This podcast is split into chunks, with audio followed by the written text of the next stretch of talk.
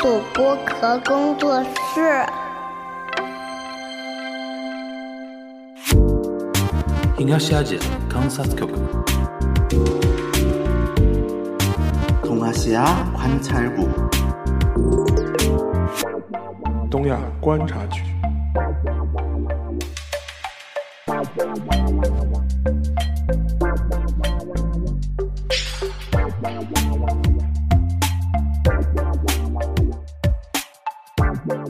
Hello，大家好，我是樊玉茹，欢迎收听本周的东亚观察局啊。今天东亚观察局来了一位老朋友啊，那个我们的 Phil 老师来跟大家打下招呼。 h e l l o h e l l o 大家好，我是 Phil。嗯，Phil 是时隔多少月啊？好几个月，对对对，好几个月，然后又出现在我们节目里面了。然后呢，就是正式录内容之前呢，也跟大家说一下，我们 Phil 老师呢，就是状态发生了很大的一个变化，对吧？ 对之前第一次来的时候呢，基于他的一个职业背景，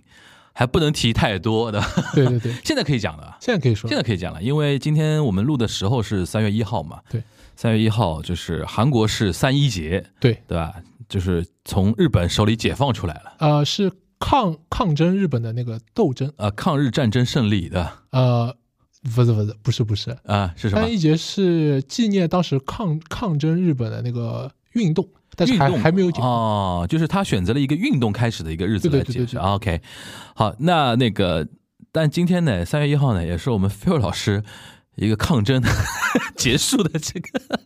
因为之前他来录的时候呢，其实有个身份我们一直隐藏着，就是他当时是在叫韩国文化院嘛，对的工作。然后韩国文化院简单跟大家讲呢，就可以理解为是韩国。呃，因为文化院大概全国大概都有，呃，文化院的话，在全世界一共有三十三个。嗯，然然后它后可以理解为是韩国石林馆的一种文化文部化门处、文化对的处、对的文化处。但是韩国跟别的地方不太一样，它没有在那个呃领馆体系里边，是相对呃独立一点的，对吧的？对的，相对独立。嗯嗯，然后那个当时他在那个 Phil 在那个文化院工作嘛，然后说，哎呦，我说这有点官方身份在，可能就是只能聊你个人的一个呃，就是留学啊、成长背景，所以说那一期我们就聊的比较虚一点嘛，对吧？然后当时只是点到了一些，比如说你当时那个呃老师啊，大学里一个老师啊，对然后怎么样啊，基本上没有说太多跟你工作有关的事情，因为不方便说嘛。但现在是只呃等于从里面出来了。从里面出来了啊，跟我们我们讲讲一讲，我很好奇啊，就是你是怎么会想到去，就是这么一个领事机构，或者说一个代表韩国的官方的一个机构里面去工作呢？是一个因缘巧合呢，还是说自己对这块真真的是有兴趣？呃，其实还是跟我当时在韩国的那个留学背景有关嘛，嗯因为我读的是国际关系。嗯然后回国了之后呢，就是领事馆的文化处算是一个比较对口的一个嗯工作，它其实是帮韩国在国外做公共外交。嗯然后当时正好是我找工作，我上次说了嘛，嗯我在国内就是有一年的时间在读书，啊，然后这个读书是真的在读 书，对在家看书嘛，哎，对，就是在家看书，对，然后正好那个时候就是，啊、这个有这个工作，就是他在招人，嗯然后我当时说，哎，那这个我可以去试试看。嗯，然后后来我就去面试，我就他这种招人也是因为像就是日本领事馆也是这样嘛，他有所谓的叫在地的一些 staff 对的，和那种韩国外交系统派驻到那些地方的一些 staff。对的，就是嗯 Phil 就属于那种在地招的 staff，对的，对的就，是属于这还还可以有在职证明啊，啊，对的，交社保的啊，对的对的 就是对的其实就像跟企业招人是一个意思，对的，对的，没对错，吧？那其实你的那种进进出出呢，也跟企业比如说就职离职也是一样的，对的，并没有说那么大的一个障碍，比如说进去之后就出不来，啊，对或者说出去以后就进不去那种感觉，对吧？对的对的会会有这种感觉啊。那比如说。有还有一个好奇的点就是，具体是做什么事情？其具实体文化院是干嘛的？呃，文化院其实每个国家的使领馆，嗯基本上呢，它只要是一个稍微大的国家，它的预算充足的话，它都会在地有一个文化部门。就是简单来说呢，我觉得使领馆最大的这个功能啊，嗯我可以分成三个部分，嗯一部分就是保护侨民，嗯做那个侨民工作。嗯，然后第三部分呢，就是我觉得最大的就是做公共外交，公共外交对，就是你在当地宣传经贸也你的算，文化也算，对吧？对，嗯你在当地宣传你的这个啊文化、，嗯国家形象嗯啊，包括就是比如说啊一些国家的艺术家呀，嗯在中国做一些展览呀，嗯比如他的这个音乐会啊，他的影视文化呀，他的语言啊，就是做推广这些东西。嗯，那你比如说你在里面待了多久啊来？我在里边做了超过三年，三年四个月。这个其实算蛮漫长的，对，其实一般呢不会做那么长时间。对。你我感呃现在回过头来看，是什么让你比如说能够坚持做到三年多啊、我觉得就是其实我是一直在学嘛，啊？就是在学这个公共外交的这个一线的这个工作到底是一个什么样的一个流程，嗯它可以就是达到一个什么样的状态嗯啊、就是实践我自己可能学到了一些国际关系里边的理论。嗯，哎，你你其实给我感觉就是，嗯，至少跟我比啊，你没有那种焦虑感，嗯，比较少。我有的时候会觉得说，哇，时间不等人，然后你让我在一个事情上面花太多的精力，然后沉下心来做，我是一个非常难做到这样事情的人。但你看你啊，比如说读书可以读一年。对吧？然后在这个位置上可以做三年。其实我知道，因为我们私底下交流，我也知道这个位置不是说每天都有非常新鲜的挑战啊什么的，有的时候是可能一年半载没什么事儿干的。那、对对啊吧？就所谓打引号，没什么事儿干，对吧？你是为什么会有这种感觉，给人这种感觉，没有什么那种时间上的那种、年龄上的那种焦虑？你是怎么样想的这个事儿？啊、我觉得、看缘分还是什么意思？对，也看缘分。然后呢，其实我也不是不焦虑，其实我也很焦虑 就，表现的不太对，焦虑的，表现的不是很焦虑。嗯呃，其实主要还是我还是希望学点东西嘛，啊因为我觉得这个行业比较特殊，嗯就你离开这个地方呢，到了别的地方，你可能就学不到这个东西了嗯，啊、虽然说这个工作会给我带来一些苦闷，哎我听 说，我呃、听对，因说为了，它会受到各种各样事情的影响。嗯，受到一些韩国文化的一些影响。对，你在韩国文化院受着韩国文化的钳制， 呃，但是呢，这个经历在别的地方得不到，嗯，对，我觉得这个是我看中的。嗯，这样的心态我觉得蛮好的。来对的那我们说说积极方面，你觉得三年做下来，你觉得对你最大的收获？最大的收获是我其实还是比以前更加了解韩国文化了。哎，这句话意味深 长，因为原来留学是一种角度嘛，对真的跟人在工作上有接触的话，又是啊另外一种角度。，对，其实对我就是我其实更加了解一个公务员系统，一个嗯韩国的公务员系统，它是目睹嘛，怎么样运作亲眼目睹了。对，嗯然后包括它的好的地方和它的局限性嗯啊、比如说就是我可以真的看到呃韩国怎么样做它的文化推广，嗯，啊哎，这个这点是我们的听友很有兴趣想知道的。但同时呢，我也可以看到就是它有的地方为什么推广不了。哎，这个更有兴趣知道。 行，那只是说开场白带一点你的情况介绍嘛。那既然从里面出来了，有些很多话就能讲了之后，也希望你以后在我们节目常来常往嘛，好吧？那个自自己所见所学所闻不要浪费啊，对吧？通过那个互联网节目传播出去，对吧？让我们对听友呃互联网上的一些朋友们能够更去了解一个真实的韩国。对吧？对就今天我们就可以就这个东西进行展开嘛。其实一开始我提到那个三一节啊，嗯就在今天，其实下午那个 Phil 发了一个链接给我，我一开始没看懂是什么意思啊，就是他发了一个链接给我，然后说那个是呃，就等于是一个尹锡悦三一节的一个讲话，对对吧？韩国总统的一个，就每年韩国总统三一节肯定是要讲话的，对吧？对的然后他今年这个讲话呢，后来我们见到了之后，他给我解读了一番，哎，我我觉得，哦，这个事情是蛮重要的。呃，就是我们今天先聊聊这个话题啊，然后再有一个大的话题，我们之前准备的一个话题放在后面，先聊聊这个小的，就是你你你能不能先简单的给我们简简单介绍一下这次尹锡悦在三一节讲了一些什么东西，或者说它的最大的亮点，你觉得是哪个？我觉得尹锡悦这次讲话里边，其实最突出的一个点就是，呃，他把这个这一个活动，它本来是应该是一个批判日本的这样一个活动，你说活动就是三一节的纪念活动，对吧？对每年都做的嘛。啊对吧他把他把它变成了一个就是，呃，以后要跟日本携手共进的这么一个。这么一这么一个内涵的这么一个活动， ，nuance 变了，对，因为他在这个讲话里边呢，啊，他说这个日本已经不是这个过去的这个军国主义的侵略我们的这个你日现在本引述的是他原话哦。啊，对对对。对，嗯然后他说这个现代日本呢是一个我们携手共进的一个合作伙伴，嗯，这个在之前的总统的发言是很少见的吧？对，基本上基本上没有的，嗯呃，就是基本上呢之前不会这么说嗯，那你觉得说这个亮点背后体现了什么呢？啊、我觉得就是可能是。日韩的这个关系啊，有可能之后的尹锡悦的四年半里边，要往一个他想要往一个日韩同盟的一个方向去推，哦，你用同盟两个字哦。有可能，嗯，因为呃，我的指导教授嘛，哎，要这个引出你的啊老师了啊。其实上次你来的时候啊，就提到一嘴，对，因为当时那个你因为那个飞佑是陈军馆嘛，对，当时你的指导老师呃叫啥来着名字我有点忘了，金泰孝金泰孝。然后当时你说了一个段子嘛，就是换成文在寅之后，他不是被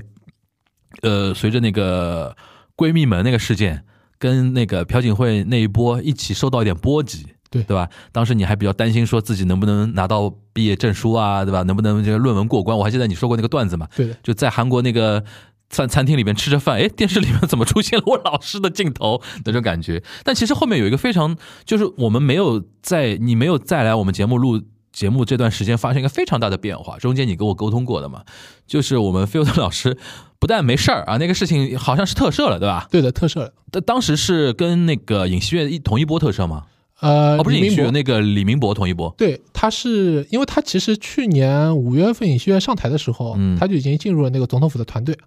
嗯他做那个国家安保室的第一次长。嗯然后呢，他的对他之前犯的这些事儿，嗯就是文在寅要抓他这些事的判决，嗯嗯最终的那个审判是在十月份出的结果。就二二年的十月份，对，就是说他是有罪的判定，嗯，但是照理说要嗯关的，对，照理上照理上呢，他要赔钱，嗯要罚款。嗯后来就是尹锡悦呢，就是十二月份的时候跟李明博的那同一博就直接特赦了，嗯所以他等于什么事儿都没有。嗯，OK。但是他这段时间其实一直是在那个尹锡悦团队里边的嘛。对的，你刚才说他那个职位叫，国家安保室第一次长。你这个给我们稍微解释一下，大概属于怎么样的一个关键位置？ 呃，我觉得基本上它如果对标在中国啊，它嗯应该是属于这个呃中央中央外办的一个副主任的这么一个级别啊、啊而且是常务副主任对对的对第一次长嘛，对对吧？首席副主任，对啊，外办就是就是国家安保室是属于在韩国是管外交的，对，而且是管外交的最高的幕僚机构了，对吧？对的，没错 OK，等于你你老师等于是现在几乎是能直接跟尹锡悦那个提出那个外交意见的一个人吧、啊、基本上他们一直在一起， o k 嗯，包括我去年十一月份的时候，好像是我看到。啊、有我们的大大跟那个尹锡悦见面，嗯呃，在会议上那面，你说对就他是我参会的，你说我们的那个。就两国的那对的对个的两国最高领就中韩两国最高领导人的见面的那那个场合是他是在的对的， ，OK，那其实这个分量就可以了啊。那再回来说三一讲话那个事情，你刚才说到那个呃最大亮点是那个感觉好像本来是一个批判日本的场子，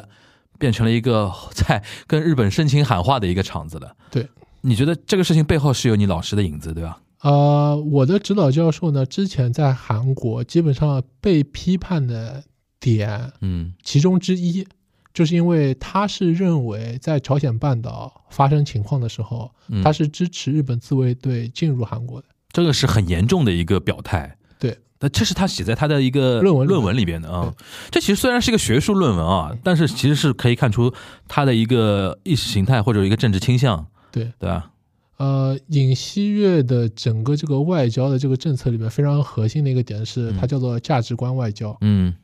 啊、我们可以就是引申到就是啊、呃可能他的这个团队里面嗯是认为现在日本跟韩国的在价值观上面跟美国是统一的，嗯那么日本就不再是成为韩国的一个这个潜在的敌人或者竞争对手啊。那这个就是他们对抗的这个方向，因为就是跟过去不一样了嘛，嗯所以可能之后的四年半里面呢，就是我我认为它会慢慢的往这个日韩携手共进的这么一个方向来推。嗯，你觉得是不是意思就是说三一讲话等于又像投石问路，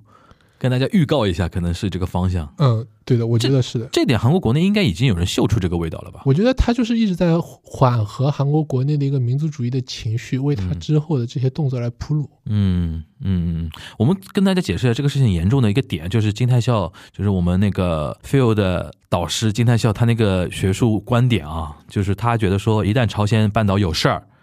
啊，出现一些可能类似于像战争状态啊或者怎么样，他是支持韩国开放给那个自卫呃队日本自卫队，对的，已经不是驻韩美军了，对的，甚至不是驻日美军，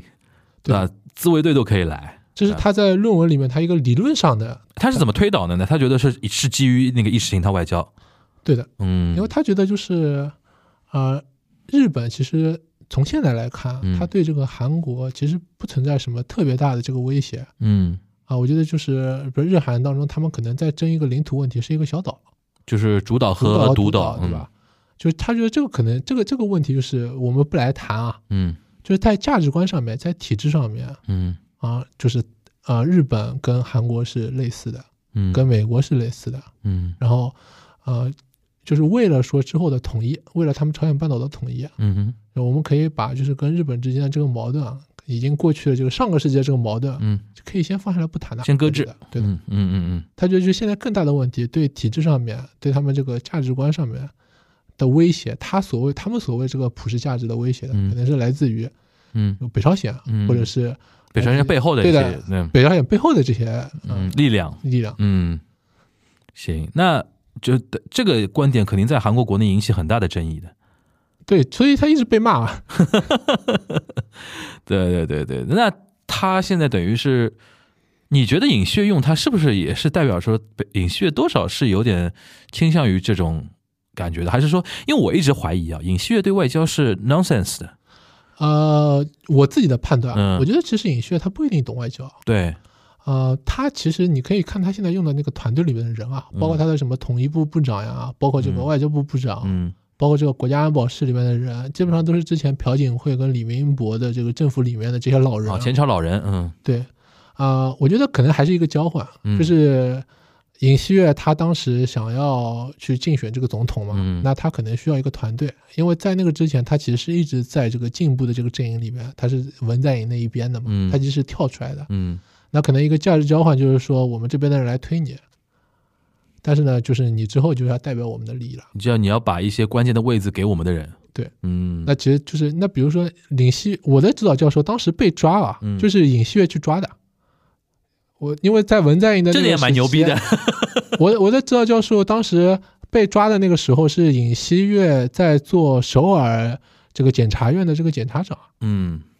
然后后来是文在寅又给他升了嘛，嗯，因为他抓了人，对，之后又给他升表变现成立功了整个国家的这个检察总长，对吧？嗯，那当当然他们之后就是有这个矛盾啊，而且现在感觉好像像那个尹旭倒过掉过头来去抓进步那那一头的人，对啊，吕整个一吕布啊，呃，他呢其实我觉得韩国政治在这方面有一个很明显的一个一个特征吧，嗯就是如果我现在不来抓你，然后我先、我现在不赶尽杀绝的话，嗯有可能这个之后我下台了之后，我会我会很惨，对我会我会我会过得非常惨，嗯，所以我现在要抓紧这个时间，先把你们全部都弄死。所以说就是为什么我觉得中韩比较像的一点，就是党争啊，啊，就我们历史上那种就是就是，比如韩国有很厉害的那个那个什么东林党那种那种时期的嘛，对吧？对的对的中国也有东林党那种时期，所以说就儒家文化厉害的地方，就党争争到后面是要摧毁对方的，要完全摧毁对方，对，不然你就是你被摧毁。呃，所以我也觉得，就是一方面呢，我觉得尹锡悦他有一个投机的一个倾向，嗯他的价值观啊，就是不是一个什么特别的明确的，就他其实价值观就是对或者说他的意识形态完全不重要。他可以在两个阵营里面横跳的，嗯，很好的，所以我觉得这个好像好对像吕布啊，而且边上有个貂蝉。 但同时呢，也是他当时如果不不跳到保守这边来的话，嗯有可能他也惨对他现在就有可能就完全完蛋了。嗯，行，那我们继续说那个讲话啊，因为你你的意思就是后面四年半，它可能整体上的一个外交的一个铺陈，就是首先不说大方向的，对于日本这个具体问题上来讲的话，它肯定是示好，对，是这个感觉吧？呃，我觉得他会在表面上做一些动作，嗯就是好像这个日本的这些问题我们还在，嗯，但是是他会适适当的退让，嗯，在一些关键的问题上面。这个好推吗？因为韩国国内那种对于对于日本仇恨的那种情绪依然是很强劲的嘛，你觉得好推吗？呃，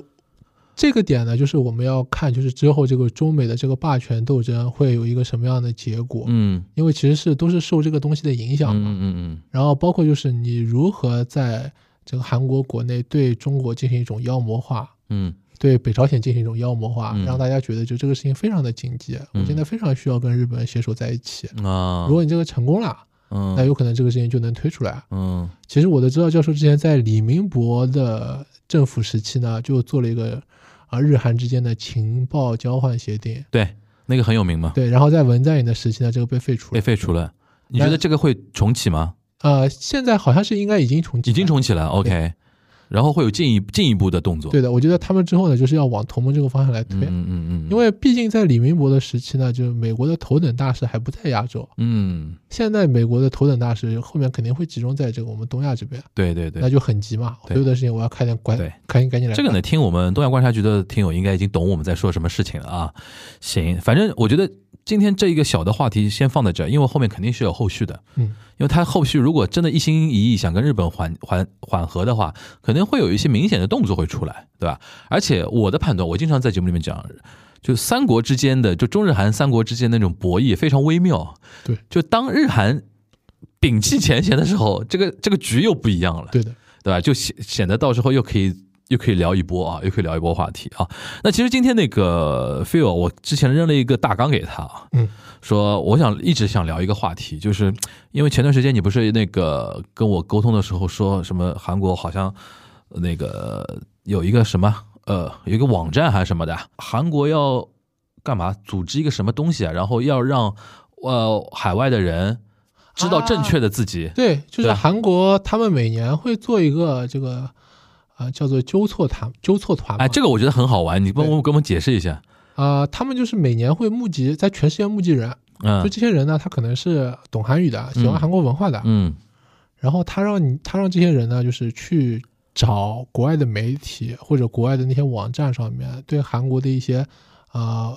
误报、嗯，错误的报道，或者是一些那个对文化的一些歪曲。一些偏见，对吧？对，然后呢，他会在网站上面啊、就是他会让这些这些团员嘛，嗯他们所谓的这些团员啊、嗯去在自己的这个 SNS 上面去帮他们去发，说这个嗯东西是错的。嗯，然后呢，同时也会让他们来就是宣传正确的一个韩国文化嗯是什么样子，这个后面支持的单位是他官方在支持是官方的。嗯，OK，是给钱的，而且啊、应该是给证书。给证书，OK。OK，我的意思就是说，这件事情本身它是要一直花钱在做的嘛，花精力在做的对一的件事情。对吧韩国韩国政府在海外有非常非常多这样子的各种嗯各样的项目。对，然后这个呢事情，当时你跟我说这个事情，我觉得非常有意思的点就是，我说韩国在这个方面也好像也挺自卑的啊。呃就是我一直觉得啊，某就是某种种程度上程度上，就是你一直强调自己多牛逼多牛逼这件事情，倒过来其实就是你很多事情不自信嘛，嗯，对吧？才会这么做嘛。所以说我今天我们想说，能不能让 Phil 帮我们整理一下， 就是韩国韩国社会啊，有哪些点，就是属于你一戳它就要蹦起来的那种点，对。嗯，对吧？比如说你今天给我们给我给我们稍微再那个分享分享几个嘛，对吧？我觉得这个归根到底，它的原因啊，嗯是在于这个这个现代的这个民族国家，嗯，它的一个想象的这个这个共构同成体啊，对想想象啊的共同体的，对，它就要它要建构一个，就是我们有一个呃很灿烂的这么一个过去的历史，嗯我们的国家是很特殊的，嗯就是很多很多国家都会都会有这样的一个期许，啊，那这就牵涉到就是比如说啊，韩国的这个地理上面，它跟中国非常的接近，对，然后它在历史上面，它难以跟中国进行分割，嗯它的一些民俗呀，在一些文化上面会受到中国的影响，嗯然后这些东西呢，可能是说出来之后没有那么的，呃，给别人感觉就是我这个民族很牛逼，嗯嗯嗯，是他的一些个一些不想被提及的点的。对，然后同时呢，还有另外一个原因，是因为啊、呃其实你如果去问一个现在的韩国年轻人，其实他对中国的历史、对中国的文化没有那么的了解，呃，他也没有认知到有一些东西是跟中国相关的。那他可能就是会在国外宣传的时候，他会说：“哎，我这个东西是我特有的。我懂你这个意思了，就是说，比如说韩国人，他从小出生，他过春节，”嗯，他过春节，然后他对于整个春节的背后，在整个人类历史的大历史的环境下，他的一个地位不是很清楚的情况下，嗯他的生长环境就以为，呃，好像就韩国在过春节，对因为他没有嗯没有不理解韩国以外的世界。他，他他会有这样的一个论述，嗯就是呃，我们在农农历新年里边，嗯就我跟你在同一天过同样的节日，嗯但是这个节日的称谓是不一样的。嗯，那那那个就是我的然后我这个就是，虽然我跟你同一天过了，嗯啊，但是我过的这个节跟你那个节是不一样不的，一样的啊。它的来源是不一样的，它 OK 会这么来论述。 OK，然后啊、呃它可以举例子嘛？嗯那你去看，不仅是我在过，那越南也在过，对吧？啊，就我们现在就具体来说那个 Lunar Lunar New Year 啊，对，现在因为这样像这个话题在北美特别厉害，因为北美韩国人多嘛，华人也多嘛，然后现在都在争那种到底这个春节到底应该翻成叫 Chinese New Year 还是 Lunar New Year，对对吧？然后前段时间不是某个明星推特上面发什么 Lunar New Year 就被中国人喷，然后发 Chinese New Year 就被韩国人喷，对吧？对就会有这个问题。你的意思就是说韩国人的一个理解的一个方式？那再给我们比如说详细说一下啊，比如说他只是觉得说 Lunar New Year 跟 Chinese New Year 都是平等的呃，其实呢，最早就是因为很多韩国人在说这个是 Korean New Year 嘛，啊，最早是甚至有 Korean New Year 的，OK，那韩国人他觉得就是我这个是 Korean New Year 嗯嘛，包括他们有很多在这个美国的韩裔，他们就 OK 觉得哎，就是我也过这个节，但为什么这个节要叫 Chinese New Year 呢？因为我是韩国人嘛，对，多少有点道理， 多少有点道理。所以就会有很多人说，那我嗯我要不就是我就是完全过我的这个 Korean New Year，或者对我这个就叫 Lunar New Year。，对，那我觉得就是我完全理解，就是我们从中国人的角度啊，嗯那我这个 Chinese New Year 叫的好好的嘛，嗯然后你莫名其妙你那里冒出来一个什么 Korean New Year，对吧？这里边问题就是，如果你韩国 community 一直过自己的 Ch- Korean New Year 也就算了，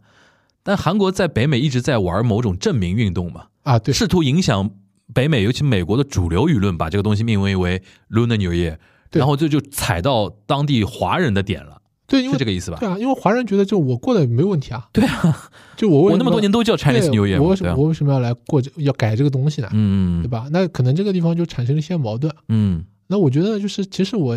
我也理解韩韩国人的这些，嗯我也得有多少有点懂这个一点了，对吧？对。所以那就会发生这样的问题。那倒过来呢？就比如说这种北在北美的那种争论，现在回到韩国国内，他们有相关的讨论吗？啊、我我觉得其实韩国人就是他还是啊、呃就像我其实我上次节目说的，他其实嗯没有这么把一些那个关注的重心啊放在就是中国。啊，包括其实我们知道，就是我觉得就是主要在鼓吹这些东西的，还是一些民族主义的力量嗯嗯嗯嗯，啊。然后这些民族主义的力量呢，可能是希望借着鼓吹这个东西来得到自己的一些利益，其实跟日本其实有点相似的嗯啊。打个比方，嗯就是我们一直在炒泡菜，嗯韩国人在炒泡菜。啊嗯他他为了要把这个泡菜这个东西完全说成是就是是我们韩国独有的韩式泡菜，他甚至他甚至连那个中文的名字都改了。嗯，他现在说我这个泡菜就是不能叫韩国泡菜，我要叫不能新叫奇。不能叫韩国泡菜，要叫新奇，对他甚至就是因为它发音叫 kimchi 的，对的，kimchi，甚至他就是从官方的立场啊，他把这个东西就完全改掉了。比如说他会就是呃有很多韩国的这些在在中国的或者在全世界的，他看到一个包装上面他写的是泡菜，嗯里面卖的是 kimchi，嗯他甚至会把这个东西发到 Instagram 上面去，嗯，然后他会去找这个韩国的官方，他去投诉，嗯他说哎你看我这个就是它上面的汉字的标注是错误的，嗯我应该叫它叫做新奇。这这其实就是被炒出来的一个概念，嗯，本来没这个问题，因为我们其实很很清楚的嘛，嗯，四川的泡菜、中国的泡菜跟韩国泡菜不一样的，对的，这就是虽然都是叫泡菜嘛，嗯中国人不会把这两个事情搞在一起的。嗯那我们完全可以说，对吧？四川的泡菜起源于中国，对然后你喜欢吃你那个韩国泡菜，跟我无关嘛。嗯但是有一帮人在韩国吵，嗯，他说：“哎，中国现在来抢泡菜了。它这个结构其实两国都一样的，我觉得”哎，有对的也有点类似吧，有点类似，就是有点就是两双方都有点故意要抓住一个有争议的点来达到自己的一个流量啊、一个利益的一个目的。对，就是其实每个国家都会有人在做这个东西，啊但是呢，对韩国呢，它的不安全感其实我觉得是比较强烈的，嗯因为这个这个国家在历史上啊，它就是啊、它其实处在一个纷争之地嘛，嗯它比较小，嗯然后呢，它一直会有那些呃外部的很强嗯很强的一些势力嗯在侵扰它的正常生活嗯啊。它有一种危机感嘛，嗯那它很害怕，哎，我这个东西就是我本来就没多少，对吧？嗯然后你突然间你把这玩意儿给我抢了，嗯。讲到危机感，他的这种危机感导致那种团结，应该也是真的吧？对，所以它会有很强的集体主义。对我，我从小有个印象的一个段子，就是说九八年亚洲金融危机，韩国人那个捐金子嘛，嗯，对吧？那个戒指啊什么的，各种家里金的那个，这是真的，对吧？这是真的。这是真的。然后这个这个事情，就是你你你作为一个在韩国待过的那个中国留学生也好啊，跟韩国人接触过，你觉得怎么去解读这个事情呢？因为我一直觉得这个事情很难办到啊，就是整个国家如果真的从上到下动员的，我当然我相信那个不可能全民都在捐啊，对他肯定是有一股一股运动的嘛。嗯，这个就是刚才你说的，还是基于他们的一些危机意识、团结。就是韩国其实有一种论述啊，就是就是会亡国嘛，嗯因为就是你的体量没有那么大，你不像中国啊、啊、就中国可能有战乱或者怎么样历史上，但是它就不可能这个国家从这个世界上消失的，嗯，纵深够大，对的。那韩国其实它有这个被殖民的历史，嗯然后包括它现在还是有这个南北没有统一的这个问题，嗯哼，那它会有一种就是危机感，说，哎，我这个国家是不是哪天就没了？嗯那他捐精的这个这个行为啊，嗯其实在我的角度来看，它其实非常的亚洲，嗯，因为如果你换到一个这个欧美的国家，你很难想象这个很个人主义的这个行为啊，就对是我把我自己的个人财就产很这样子奇怪嘛去对吧建对吧设对吧？就是你比如说你政府破产破产破产好了，对的，为什么要鼓动老百姓来那个那个，就是说试出自己的财富嘛？其实所以我认为这其实是一个呃非常受到这个儒家思想对对，这这个么一非常儒，这个非常对的儒，然后他他也是一个很传统，就是我觉得，哎呀，这国家国家，韩语里面也是国家，对的。那没有国它是没有家的。对那如果我今天这个国亡了，我家也完蛋它基本上就是当代另一种性质的殉国嘛，啊！对那种是摧毁自己的身体，然后跟这个国家一起去，那个就等于是我我破坏自己的财产，对的，对吧？然后让为了维持这个国家的一个所谓国体啊、没国错统啊那种感觉，对吧？那这个你是因为你自己学政治嘛，嗯现在已经过了二十多年了，嗯现在这一代年轻人，韩国年轻人还会有这种那么强烈的这种意识吗？他现在个人个人的那种个人主义的那种东西有起来吗？我觉得其实跟呃二十年之前、二十多年之前比较，肯定是不一样了。嗯但是我它具体会表现出一个什么样的形式，我不清楚。嗯因为现在呢，我们可以看到年轻人他在个人主义的这个思潮上面啊，他受到这个美国非常大的影嗯响嗯啊、比如说，我们可以说，就是如果你换到十年之前，嗯我们都如果你在韩国，他都会觉得，哎，你这个女性如果出去上班这件事情有点奇怪。嗯，就十年前还有这么想法，对的嗯那现在的话，就很多很多女性都在外面上班了对，啊、那这其实就是一种改变嘛，一个平权正在改变。那我们可以说，就是儒家思想在韩国的这些留存一点点被瓦解。嗯呃，包括有很多韩国人他自己也会对这种等级日常生活里面等级制的这种体现表示不满。嗯那以前可能是一个领导碰到一个下属，他可能就会完全说一个非敬语，嗯但现在大家也会很小心，就是啊我跟一个下属说话，我一直要使用敬语，因为嗯我如果没用敬语的话，他有可能马上就去举报我职场霸凌了，对吧？嗯，那在过去这件事情不会发生，九几年的时候基本上不可能的，对的，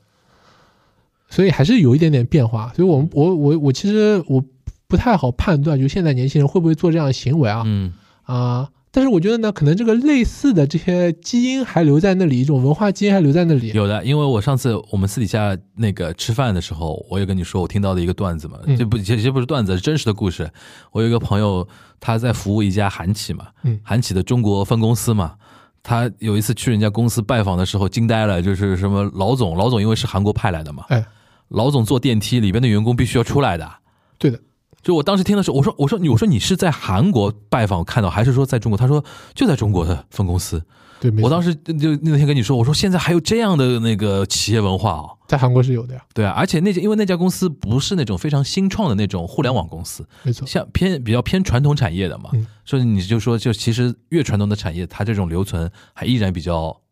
严重，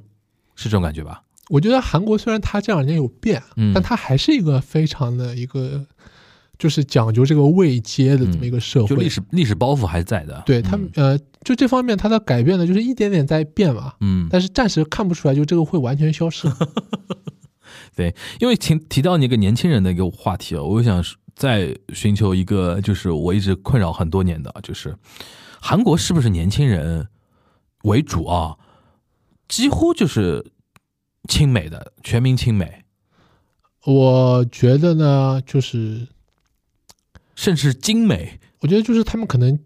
就是亲西方，亲西方。对的 OK，我觉得就是喜欢中国，嗯喜欢这个东方的，其实是比较非主流的嗯哼，啊大概人口比例大概占多少？你觉得？呃我觉得极小部分吧，因为我个位数。呃，就是基本上这个状态啊，整个一个这个状态其实跟日本最早时候要脱亚入欧的时候那个状态很像嗯啊，大家就是很想要，就是我跻身这个发达国家的行列啊，嗯然后我要就是完全过一种很西式的一种生活嗯啊，在这么一个状态，那。你可以说，就是身边很少有人会看到，他会去了解中国文化，看一个中国的电视剧啊，听中国的音乐啊，嗯对吧？呃，你问韩韩国人，他知道哪些中国电影，他可能会跟你说；年轻人他可能会跟你说，哎，我知道这个张国荣，嗯嗯我知道周杰伦嗯啊，但是其实这些东西呢，基本上你你可以想到，可能是十几二十年之前在港台流行的，嗯然后当时可能是韩国他自己的内容生产不是那么强势的时候，进到韩国去的一些文化产品嗯。对他们的影响。所以说我一直有个感觉，就是比如说很多人说，比如请回答一九八八嗯，里边有很多一些什么呃张国荣的一些细节啊什么的，但给大家一种错觉，好像韩国还蛮蛮清清华的，或者说很受中华文化呃中就是中华文化产品影响的吧。但是其实它有个时间节点的，你哪怕张国荣的电影也好，不是包青天这种电视剧也好。我觉得两千年之后，韩国人就对于这种影响的东西就越来越少了吧？是的，没错，对吧？两千年应该算一个比较大的一个节点吧。就是他自己的东西起来了。嗯，他自己的，不管他是他的电影啊，他的电视剧啊，嗯他的音乐啊，他的 K-pop 这些东西都起来了之后啊，那他本来这个市场里面可能是一些外来的一些文化内容填在里面，嗯他现在自己东西有了，然后一方面可能他有那个美国的或者欧洲的东西进来，嗯那本来还有一部分是日本的，嗯对吧？那呃，说实在话，就是连我们自己现在都看那个港台的那些内容比较少的情况下，嗯基本上那肯定韩国人他不会去看，啊嗯，但是他那个文化东西还是大量的在学美国嘛，对或者的在向美国标标旗嘛。对有一种说法，比如说韩流 idol 跟日本 idol 不一样的点就是。韩流的 idol 基本上强调的还是欧美人眼中的那种 sexy 的东西吧，是比如的，大长腿，对对吧？然后男生都是那种块儿或者说线条，对吧？那种感觉。首先，我觉得我经常跟别别人开玩笑，上次有一个咨询公司的人跟我聊天嘛，他就说你怎么看韩流 idol 跟日本 idol？我说我说日本日本那个 idol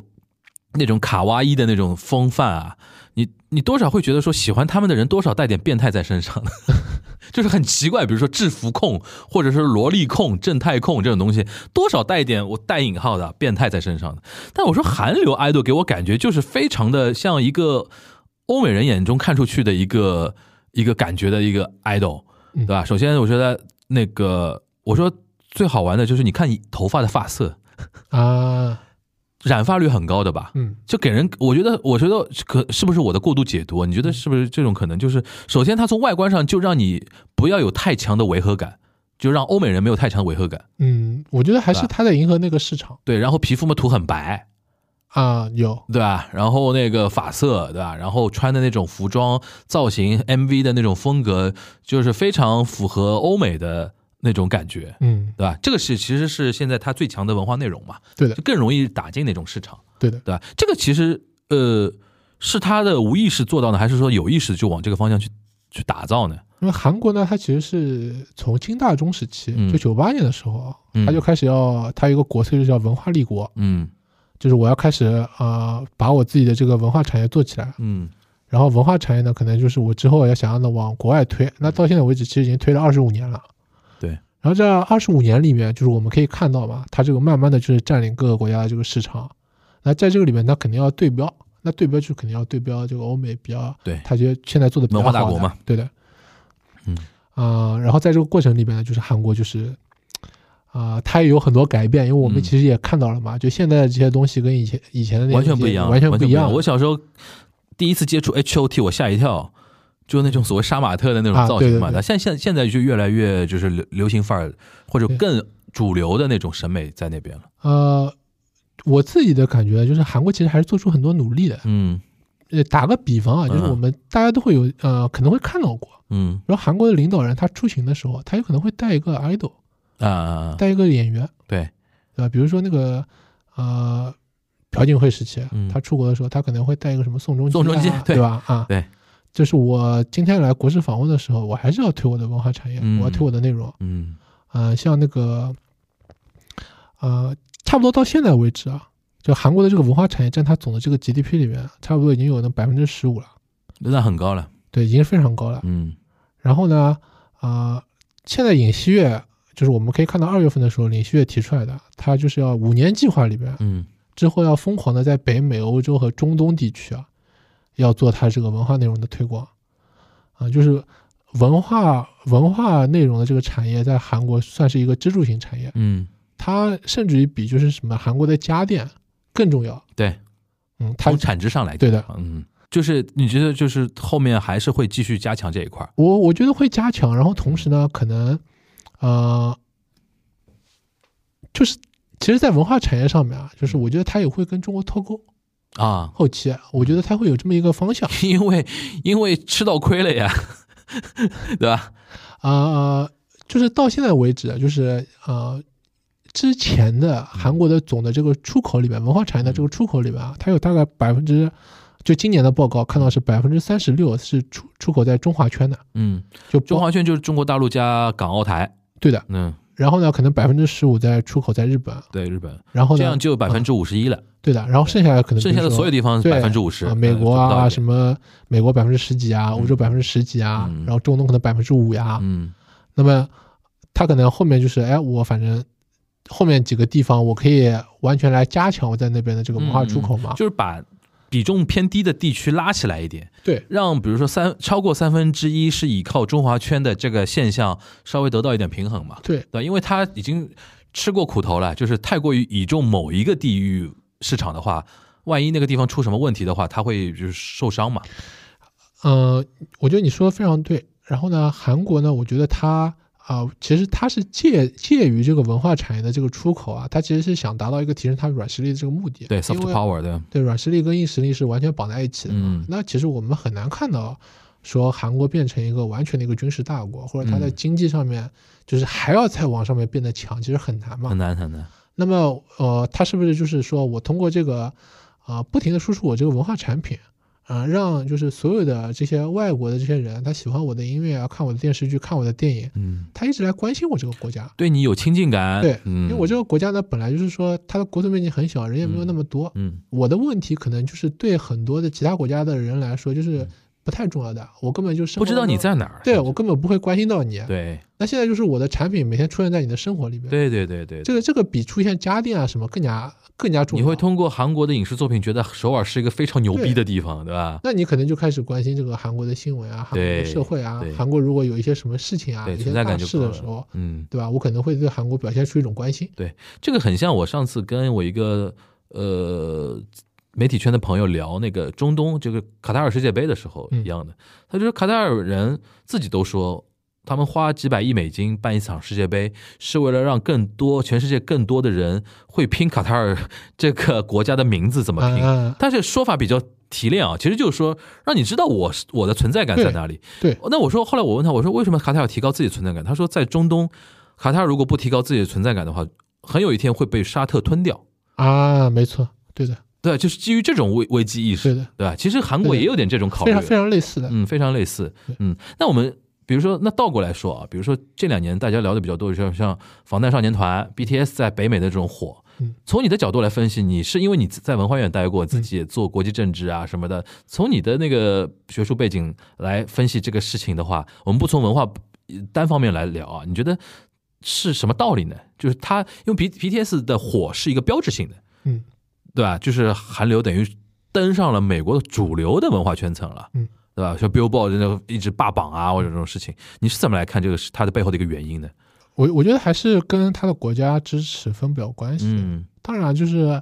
呃，韩国的整个内容产业，它里面的这个制作啊，它整个环境，嗯就是跟美国比较相似，比较呃怎么说，就比如说比较自由，对嗯吧？它什么东西都可以弄。对那有一些在别的国家它可以弄不了的，嗯那这是一方面。还有一方面呢，我觉得就是韩国文韩国的这些这个文化内容，啊它进入美国它没有那么多的门槛。啊、我我觉得打个比方啊，就是说啊、本质上面大家会觉得韩国，我从政治角度，大家会觉得韩国其实是一个同盟国，嗯啊，你说从美国人的角度来看，对吧？OK，就是呃，我们有一段就是共同的这个抗争的这个，或者是在做什么事情的这个历史，对吧？嗯它不会有那么大的抵触情绪嗯啊。你可能就是我换我换另外一个国家，可能那就没有那么容易吃得开。对，我觉得这是一个，还有一个就是我刚才说的，就是韩国政府它不停的在推这个事情嗯啊、比如说呃，我们这种韩国文化的这种机构，啊在美国其实也是到处都有的，到处都有啊，对，然后他会经常的做一些活动，嗯，啊、他们大概预算也也也也很高吧？对，在美国的话肯定预算高，嗯啊预算会很高的，嗯然后呢，就是其实呢，就是对韩国来说，那美国是一个重点的，就是我需要去攻略的这么一个嗯嗯方向，嗯嗯就是统战嘛。嗯哼那我就是要让这个霸权国、这个同盟国里面的人喜欢我的韩国文化，这样子的话呢，就是他会更多的来保护我，他在政策上面对我会有一种倾斜嗯啊，就老大哥之后有事情的时候可以说得上话嗯啊，那这个就是对他的目的目的嘛，嗯对吧？那所以他会特别来推这个东西，那嗯他在这个里面投资投的非常的多。嗯，等于是用钱砸开一个认知，对，当然他自己的东西其实做的很不错对，啊，我们也不得不说，因为对你就是要你东西就跟靠做谱产品卖产品是一样的，就对是一方面你产品本身质量要好，第二方面你的通路要打开，啊，对对，你的销售要做得好嘛，sales 要做，其实就是 sales 一直在发力对，sales 在铺货那种感觉对，对吧？行，那还有一个比较敏感的话题啊，就比如说啊，你像前段时间，比如说又爆出什么在韩美军怎么怎么样了嗯啊，或者说或者上次那个首尔梨泰院的那些话题这里边，很有人提到说背背背后有一些驻韩驻韩美军的基地的一些什么话题啊，什么就梨泰院早期为什么叫梨泰院什么的，嗯，就是韩国现在，比如说如此亲美啊，嗯就同但同时他又面对美国，有的时候感觉感觉大家感觉就是就是有理说不出，嗯，有有火撒不出那种感觉。嗯，这个情况在韩国国内大家会有讨论吗？会觉得很纠结吗？呃，就是我们还是要分开看，嗯因为它里边有好几波人会有不一样的看法嘛。就是韩国人没有办法作为一个整体来讨论，对对吧？OK，呃，我觉得基本上我们可以看大的趋势，就是其实大家还是乐见美国在那里的，乐见美国在哪里的？对，在韩国。在韩国，OK，呃因为呃，一方面我们可以这样说，就是说韩国现在很基本的这个价值观啊，它都是外来的嗯啊、呃就是包括这个尹旭每天在说的这个民主自由、民主自由，像和尚念经一样的这个东西啊，它嗯就是从美国那边引进进来的。嗯对吧？然后呢，这个美国毕竟经济实力非常的强，然后文化整个受到美国的影响，嗯对吧？那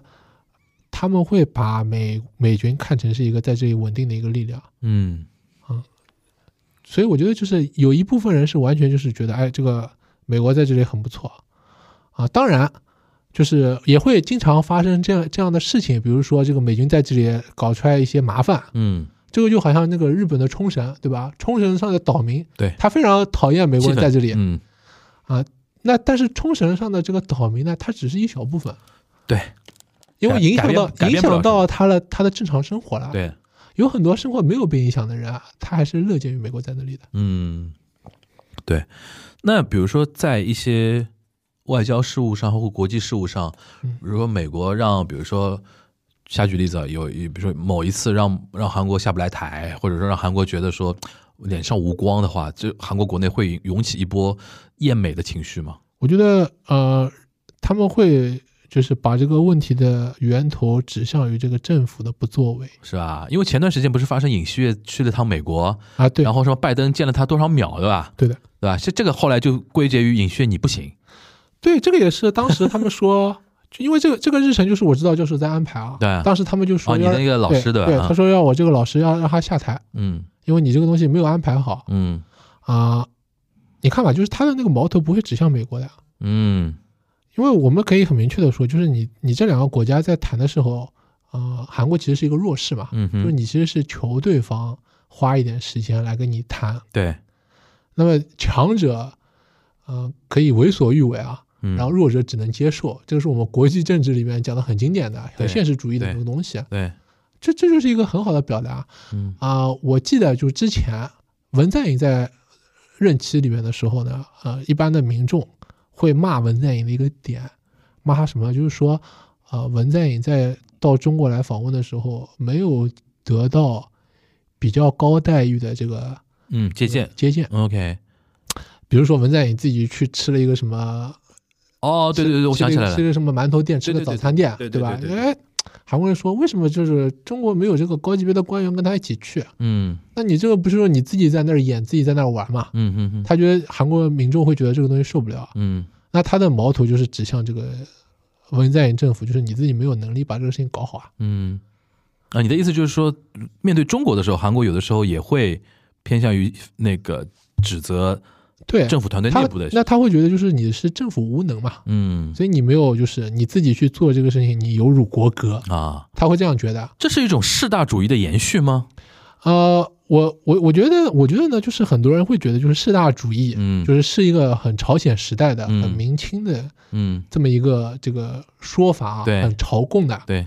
啊，其实呢，我我想说的是，就国际政治它是一直是如此的一此一对，啊，就是你你哇，可你以这你好好老实，啊嗯国际政治就是世大主义的，对的，就是我们觉得这个东西很不符合现在这个我们的这个普世价值观啊，但是在国际政治里面，它嗯只没办讲究法实力。没办法的，对的，那呃，我们只是说，那你适大的这个方向不对，嗯，对？吧？你比如说，大家会倾向于，哎，是不是我今天就是让文在寅下台了，然后我就可以不用看中国脸色了？嗯，那那你去你要去看美国脸色呀？对那其实是一样的嘛，对，对不对？那难道说我今天就是作为一个小国存在，就是我就完全不用就是说我在国际上面我需要得到一些大国的帮助吗？当然，我觉得就是啊、呃我们说韩国是一个小国，这其实也是有问题的，他已经是 GDP 因为前对排前十的了，因为韩国其实并不小，对不小，呃，韩国就是他自己对自己的这个定位啊，对是一个这个中等国家，对对吧？他在这个国际事务上面是要发挥作用的啊，但是即使是这样啊，他还是会在这个结构里面受到这个中美之间的这个影响。嗯嗯嗯嗯，就是现在听下来，就是说，呃，肯定对美国来，呃，就是中美如果进行比较的话，它肯定更倾向于美国这一边。但是如果发生同样差不多的事情的话，它还是会从一个世大主义的角度去考虑这个战略利益的一个问题。啊，对，肯定是对吧这样的。所以说，你还回回到你刚才说的那个嘛，当中美博弈出现问题、出出现变化的时候，韩国可能才会才会再进行调整。呃，应该是的，应该对是的。，所以说我一直我我有一次在评论圈里面，我也跟人家争论嘛，就东亚的评论圈里面，我说我一直不觉得以现在这个时间节点，现在这个时代存在所谓中日关系问题了，嗯，没有中日关系问题，没有中韩关系问题，其实是没有的，就中美问题。对的，因为都是从这个中美关系里面延伸出来的。，对，嗯，对。然后你刚才一开始提到说那个韩国人不太懂中国的历史嘛，嗯或者说不太懂韩非韩国以外的那个历史，因为比较就是发展的好嘛，对自己比较有自自信心嘛，对的对吧？这个是客观现实嘛？就比如说啊，我甚至觉得说韩国好像都没有日本的一些年轻人了解中国的历史或者了解中国传统文化。呃，我自己的这个个人的经历啊，嗯我接触到基本上大部分的韩国年轻人啊，啊其实其实他对中国的了解来自于什么？来自于这个《三国志》的游戏，而且还是日本人做的。对的，来自于这个日本的这个《三国志》的漫画。对，那他可能就是他脑子里是有三国的嗯。啊。但是你要说抛开这个东西，你要嗯谈一个中国的历史啊，我觉得大部分人其实他是一点概念都没有的。嗯那我我觉得这不是一个问题，为什么这么说啊？你在中国的马路上随便抓一个中国的年轻人，他可能对欧洲的历史也不是很了解，的，对对对这个其实很正常。对，呃，所以我就我可以理解，就是中国作为一个这么大的国家，嗯就在它的边上啊，嗯，但是是在他的认知里面，可能是某种程度上是不是很清楚的，嗯，对吧？我觉得这个也很正常。那说到是说到中国的话，就是你刚刚提到，比如说他要从三十六百分之三十六嗯开始要逐步提升非中华区以外市场的一个占比，我们说的是韩流文化的那个嗯产值啊。嗯那话就是说回来了，就是中国的市场 China Money，嗯，韩国人到底 care 不 care？呃，我觉得这个也是分开来看嘛，嗯就是企业其实是想要的，对，因为对企业来说呢，呃，其实去年因为是中韩建交三十周年嘛，嗯那么其实说就是我三十年里边，我的企业在这里就是它有很多政策上的优惠啊，嗯它的工厂呀、对它的人才呀、它的这个呃价值链、它的嗯土地各种各样的东西，它市场全部都在这里。嗯你让它企业抛弃这个东西很难，嗯但是呢，它的政府是要推动，就是这个经济上面跟中国的脱钩。啊、我们可以看到一些材料啊，就是韩国的政府可能就是要鼓励你，他们一些智库的会上面，他们都鼓励你，就是你可能要把你的厂搬到越南去啊，搬到菲律宾、印啊、度啊，对吧，啊、因为呃，我自己也有认识一些，比如说在东南亚做做产业的一些人，他们就说，哎，这个越南为了这个招商引资啊，他什么东西都可以答应你的，嗯，只要很嗯你狠，对，只要你把人和钱带过来就行了。嗯对吧？然后我记得我是二零一八年的时候，不是回上海的嘛。嗯我回上海之前呢，我已经可以看到，就是呃，成均馆大学，我们大大学里面一下子多了好多好多的越越南留学生。生，嗯。那你现在算一下，就是这些越南留学生，差不多五年，已经回他毕业对吧已经回到越南，啊他回到越南，他作为一个进入到韩企里面对了。他，嗯他作为一个就是很会说韩语的这么一个人才，对吧？他就是可以帮助这个韩国的企业在越南落嗯地。嗯，那菲律宾更加不用说，菲律宾就是说英语的嘛，对对吧？那我就可以无缝衔接的，对的，对吧？那所以就是说啊，政府有点跟着这个美国的步子，啊就希望你对吧，把你的这个产业链全部移到这个东南亚去。嗯。那你有了解过，就是转移到东南亚、转移到越南的那些韩企的产业，主要是集中哪一些方面呢？呃，我自己个人观察，啊嗯就是比如说车，啊，在东南亚就韩国车卖的很不错的，对吧？你现在在上海，你其实马路上面你要看到一个嗯很少很少看。到一个韩国车，基基本上你很难看到了。，对的对的，然后大家就是，呃，不仅不仅有可能是他不愿意去买啊，或者他想买他也不一定不敢买。对他买完之后，你后面有一系列心理压力很。啊大，好吧？对对，那比如说这个车引过去，那你说那个韩妆，韩妆对啊，那，OK，我们可能就是现在最近几年看韩国电视剧、看电影没有以前那么多了，对吧？但是在东南亚，嗯这韩国简直就是东亚之光啊，嗯嗯对吧？嗯多多少这个嗯外，Netflix，对啊，多少万千少女对吧？啊对对对少男对全都要喜欢看这个韩国这些内容的。，对，那嗯，他可能要模仿这个带动了国韩国的装扮，他的嗯装扮、他的穿衣打扮、他的化妆品，对吧？嗯这些产业可能都在那里卖的比较好。嗯，那你现在如果在上海，我觉得就是比较少会看到有一个人他会说，哎，我就是很喜欢这个韩国的化妆品的、嗯啊。，很多人他可能就是它可能有一些潮品或者服装，或者说一些装扮，它是韩范儿的、韩风的，对但是它可能是比如说国产的一些东西，但是它做的是韩韩版的一个东一个产品嘛，对的，对吧？但是不像不再像几年前，大家会非常。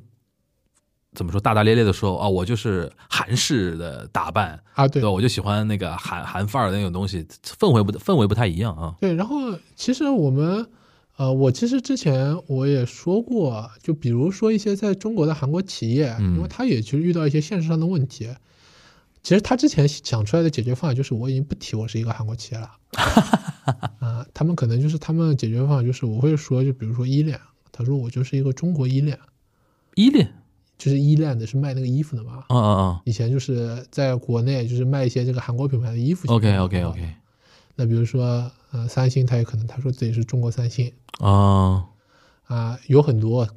这种韩企，他就是想要跟政治保持距离嘛，他不要嗯强调就是我是一个韩企，啊嗯那这可能是之前的一个解决方法，嗯。但它到底有没有用，然后能不能就是让这个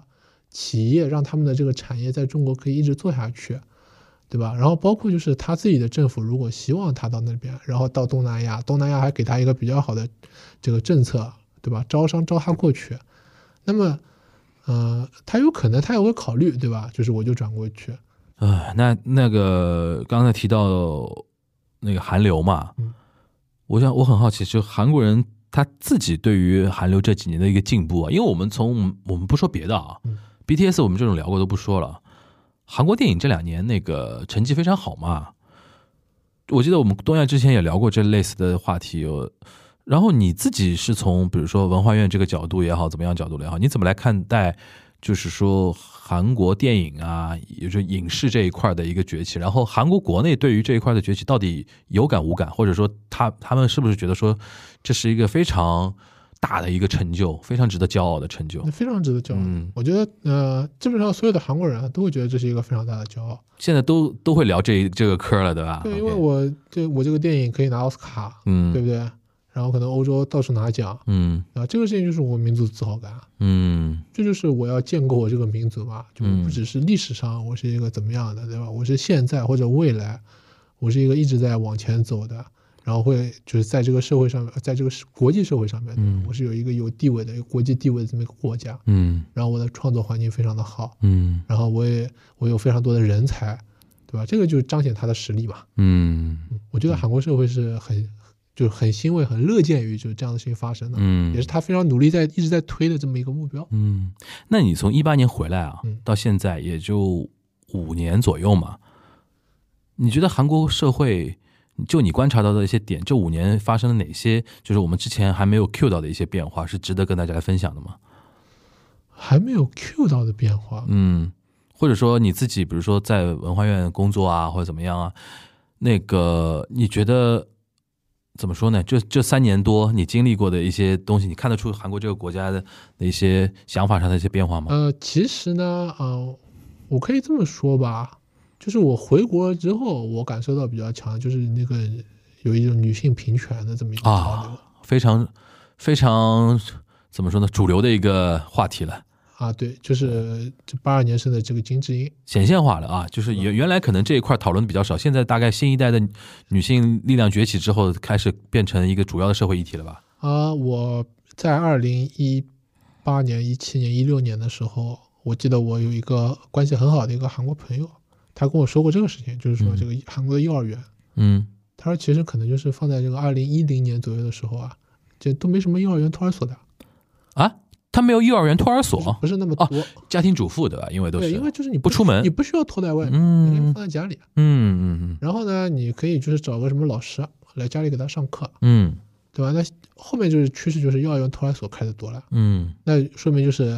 呃双职工夫夫妻对嘛，啊对对吧他们全都在外面上班。对，那这个你随着这个两个人都开始赚钱之后，那经济地位就开始进入一个平等状态，对那可能就是我对权利开始有要求。对，那这个就是我可以，我们可以感觉就是，可能中国这个话题呢，跟他也会谈一些平权，但是跟他谈法不一样。因为嗯，中国比如说中国老早就是你两个人都出去上班了嘛，对，对吧？那我们就可能就是跟他啊、在这个时间节点上面是不同的。嗯，那韩国他可能哎，我们就觉得很奇怪，你这个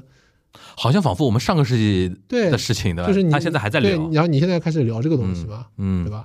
我就我觉得这这是一个其实是一个变化吧哎，。你这要提到一个很重要的，我想知道一个点啊。韩国现在国内对于那个男女这种问题啊，女性女权的话那种话题，它尖锐到什么程度了？就我总归给我感觉韩国非常尖锐了。我觉得呢，就是我也是道听途说啊，我也嗯不说是，嗯我也不说是多权威对对吧什么什么多权威。我之前就听说过一个事情，比如说你在一个公司里面，啊、可能就是这个你这个领导跟你这个女同事一起出去出差，嗯然后你出差回来的路上，在这个车里面啊，这个可能这个领导就说嗯说，哎，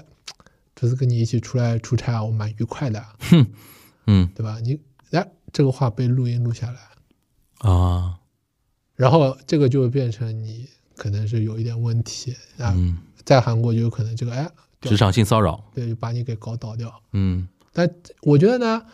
啊、我不能说这个事情在中国它就没问题，嗯也有可能它会成为一个问题。啊嗯但是呢，这个这个事情就是让我觉得，就是韩国社会啊，在这方面变得越来越敏感了嗯，啊。包括之前、啊、呃也有爆出来，比如说这个首尔市的市长，对，他有他有去性骚扰他的女员工，可能他在外面是一个看起来完全没问题的一个政治人物，后来自杀了嘛，对对吧？啊，我觉得就是啊、呃在这方面吧，啊、我觉得就觉得就是其实还是他们在这个社会上这个讨论跟中国讨论不太一样的。嗯，你觉得有解吗？这个问题在韩国？呃，我觉得还是要更加提高这个女性的这个经济地位吧。有可能吗？因为？这个因为怎么说呢？我觉得，呃，我自己在上海啊，我其实很难会感觉到就是会有一个男女之间的不同工同酬的这么一个情况，很少见到的。只要这两个人岗位是一样的话，嗯嗯嗯啊，但是啊你在韩国的话，可能你这个年轻的这个小姑娘，你进公司，你先得给人家端茶送水，嗯，然后你的这个晋升晋升里面，你女性你想要晋升上去很难，对吧？那就非常明显这种，对，那我觉得韩国人其实知道这方面是有问题的，嗯所以才会就是慢慢开始现在这种事情变多了嘛，大家开始社会上讨论嘛，嗯那可能经过一个长时间的变化，对吧？以后这个东西会变好，嗯哼，你是觉得会变好？对我觉得会变好。然后呢，就是其实就像我们刚才说的，就是西方的这些平权的思想在不停的往里面来嘛，嗯。那老人会慢慢的离开这个这个体系，对嗯吧？年轻人越来越多，对吧？那他出现的这个平权，可能是有这个男女之间的平权，嗯有这个我们不同年龄阶层的人在一起做朋友的这么一个平，权。对，那以前可能说我年纪跟你差一岁，我跟你朋友都做不了。在韩国的话，可能就是我们要永远要做哥哥、弟弟、姐姐、妹妹，对吧？有有一个这个阶层的这么一个关系。对。那我最最最后再回到你个人本身啊嗯，因为你现在出来了嘛，对，后面怎么打算呢？想干嘛呢？呃，就我其实还是想要一直在做这个中韩文化交流的这个事情。嗯就虽然我们今天说了很多，比如这个韩国社会会有一些问题，嗯但是呢，我也要说，嗯，就是说他的创作环境很自由，嗯然后他有很多的社会问题，然后这些这些社会问题其实反过来可能会刺激他的创作，对呃，他的艺术创寄作。生虫对啊那种那种嗯作品，所以我们也可以说，就是韩国的这个现当代的一些内容创作其实是非常好的，嗯然后其实是很有启发性的，嗯哼，对吧？它它其实不仅是反映韩国的社会问题，你可以拿到另外一个国家去，对吧？对另外一个国家的人也会有启发，嗯对吧？那我要我就想，哎，我是不是就是把这些好的东西，对吧？有可能带到带到中国来，嗯对吧？我就我就想我就想就是要做一些这样子的工作。嗯，我觉得这个呢才是真正的就是一种民间的外交嗯，啊，这个可能是就是为这个两国关系是有好处的，对吧？也有我可能有我倒见建议啊，就是不要聊那么大的，啊，对对对，因为那么大的，大家首先呢，就是说，嗯，怎么说呢？嗯、反而会有有问题。嗯聊小一点，就是我们就看到有生意机会， 啊，生意机会，生意机会嘛，对，有生意机会，对吧？你聊对你聊是有大市场的嘛你你聊大的，大家肯定会有别的想法了，对的，对吧？那种那种感觉，对吧？那那你自己现在出来，那个会有哪些，比如说步骤呢？比如说自己的账号运营起来，啊，开始对对做对个做点自己 IP 的一些事情之类对，我的。嗯开了我开了一个那个微博嘛，新开的，对，吧开了一个新微的博，开了个小红书，就叫 Feel Town。嗯那你等准备平平时那个传点什么呢？没想好。呃，我现在就是暂时，因为我自己平时也会经常去看展，因为我还是做这个文化嗯上海工作。展还是很多的，那比如说这个，我我就是看嘛，上海有什么好的这些文化的资源，嗯对吧？那包括就是可能之后可以对接一些。嗯然后呢，我自己平时有一些看书呀、学习呀，可能就会发一些感想呀，在这嗯个呃社交平台上面，OK 嗯 OK，就是你在那你说一遍，大家如果要找的话怎么叫 Feel Chang，啊。对，Feel Town，就 P H I L 对，C H A N G， Feel Chang，对的， OK 在那个小红书和微博上面可以找到就。同一个同一个 ID 对的吧，？对同一个的，可以 ID，找到我的。大家可以先关注起来啊，因为除了以后比如说。有一些特定的话题是适合 Feel 来的话，我们还是会让他过来跟大家。就刚才我说的嘛，常来常往嘛。但之后他因为因为因为一个一个读书啊，就会读一年的人，肯定现在刚刚出来，脑子还没想到说一定要着急干什么事儿呢。对对吧？先先先感受感受，对吧？先到处跑一跑，而今年正好那个风控又结束了嘛，正好可以到处跑跑一跑、看一看的时候，我觉得也是蛮好。正好趁这段时间，因为你在那个三年里边，肯定也是焦头烂额，每天啊，很忙，忙，非常忙非。常忙，也不知道在忙啥， 但是至少在忙啊。然后现在给自己一个时间，可以多补充点东西，对对吧？上然后等那个准备好了之后再重新出发嘛，对吧？这个这个呃我我还是蛮支持的。还是回到那句话啊，希望你那个以后有相关合适的话题啊，你可以多 Q 啊，发点东西给我看。然后我们那个有有那个时间有机会的话，还请你过来给我们多聊一聊啊好，的因为那个今天那个前面铺垫那个三一讲话那个事情，我是个人判断后面肯定是有后续的，对对吧？肯定有。肯定有招的，对吧？然后我觉得日本那边呢，应该也不会 get 不到他的点在哪里，对吧？说不定那个我们林方正跟什么朴正，对吧？两个正，对，就要谈起来了这个事情，对吧？如果他们一谈的话，东亚又好玩了。啊，好啊，那我们今天那个感谢费尔来，又时隔好几个好几个月啊，来我们东亚观察局来做客，希望下次能够那个跟你聊聊别的韩韩国有关的一些话题啊。那我们希望也在线线下的活动里边，到时候有有机会请你来跟我们那个听友做做一做面对面的一些交流，好吧？那我们今天的东亚观察局就到这边了，大家拜拜。拜拜。